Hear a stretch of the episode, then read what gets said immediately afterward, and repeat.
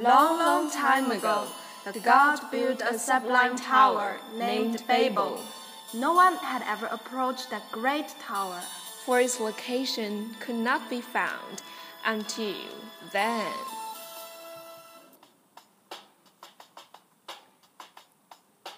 Hey Rebecca, you're carrying such a big bag. Where are going? Such a hurry. I've heard that they found a godly tower, Babel. I'm going to see it.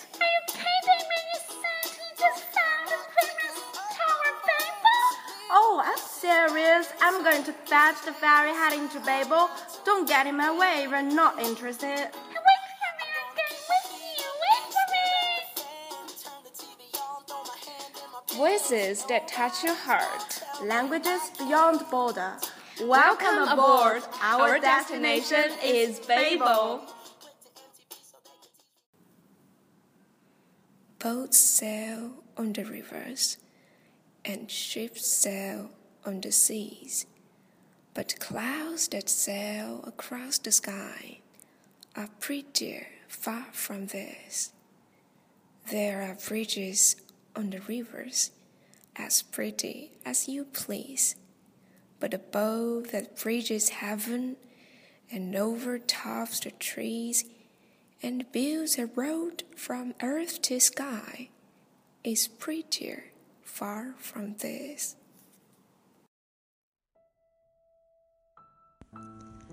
Hello everyone, I'm Lena. Nice to speak to you all again. Today, I'm going to talk something over view on love with you. Very naive personal opinions, and please do not laugh out loud. First, let's re- review uh, something about fairy tales. I believe most of you have heard about the story about the nightingale and the rose. Yes, it's a passage from our textbook. Um, yeah, so let's review the content of it. Once upon a time, a boy had a crush on a girl who probably had a well off family background. She asked for a rose, but the boy didn't have one in his garden. Seeing this, a nightingale in his garden desperately sacrificed her life to get one for him. But finally, the girl refused him, and he angrily threw it away. The end. It's undeniable that this is an out and out tragedy. The bird sacrificed her life and was so devoted to help the boy become a true lover. Yet, the outcome was cruel. The boy didn't get the girl, and he didn't become a true lover either. Instead, he turned out to be practical and cynic and lost the spirit of love. I thought over and over about the reason of the tragedy. Some people said it was because of the girl's indifference, but I don't totally agree with that. I think it's their different values that set them apart. As we can see, the girl was was something of fame and gain seeker, while the boy longed for love and romance. It reminds me of a traditional term in ancient China called perfect match. In this new era, which encourages people to love freely, it's often considered to be very old fashioned and conservative, but still, many of our parents and elders stick to that principle when judging if a marriage is approvable. So, I'd like to. I, so, I have a question in mind whether the perfect match is still reasonable in this new era. Indeed, the perfect match ruined many lovers' happiness and left us many poignant love stories.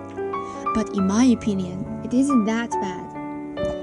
As is the case in the, in the fairy tale, the tragedy was caused by the different values of the two.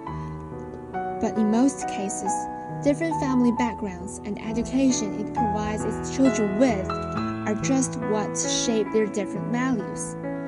A relationship is almost impossible to last if their thoughts and behaviors are not appreciated by his or her value, still less love. But thinking critically, the love tragedies of traditional perfect match was because they matched too perfectly. I think in the new era, perfect match in values and spirit is necessary and enough. If a pair of lovers love each other so much, family backgrounds, age, possessions, status, all the external factors are not at all important. So, how can you know whether him or her matches you? I think inner beauty is more important than appearance, which does not mean that which does not mean that appearance is not important. But it is not so wise to judge to judge one by appearance, only by appearance, to decide whether him or her is the one for you to love. Just like the way how um, just like the way how the boy in the fairy tale fell in love with the girl. Beauty will eventually fade away, and inner beauty is what can remain charming for lovers throughout lifetime. When I finished reading the fairy tale for the first time, I just wondered why don't the boy go buy a red rose directly instead of weeping in his garden? I suppose if I tell this tragic fairy tale to my baby in the future, the description of how the nightingale died would threaten him to tears.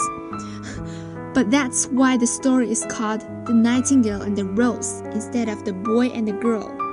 The nightingale used its life to demonstrate to us what love needs to sacrifice.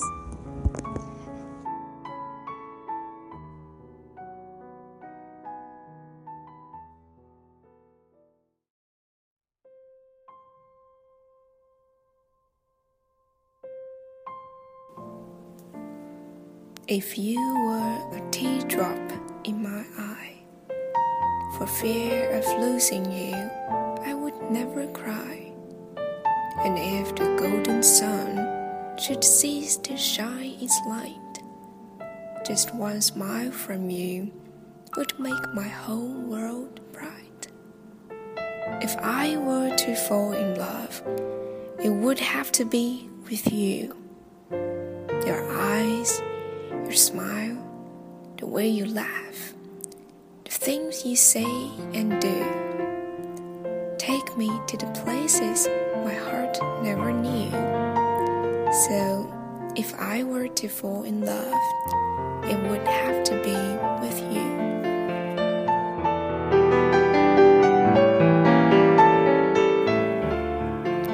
I wandered lonely as a cloud that flows on high over vales and hills, when all at once I saw a crowd, host of golden daffodils, beside the lake, beneath the trees, fluttering and dancing in the breeze, continuous as the stars that shine and twinkle on the Milky Way. They stretch in never ending line along the margin of a bay. Ten thousand saw I at a glance, tossing their heads in sprightly dance. The waves beside them danced, but they outdid their sparkling waves in glee. A poet could not but be gay in such a drunkard company. I gazed and gazed, but little thought what wealth to show to me had brought. For oft, when on my couch I lie, in vacant or in pensive mood, they flash upon that inward eye, which is the bliss of solitude. And then my heart with pleasure fills and dances with the daffodils.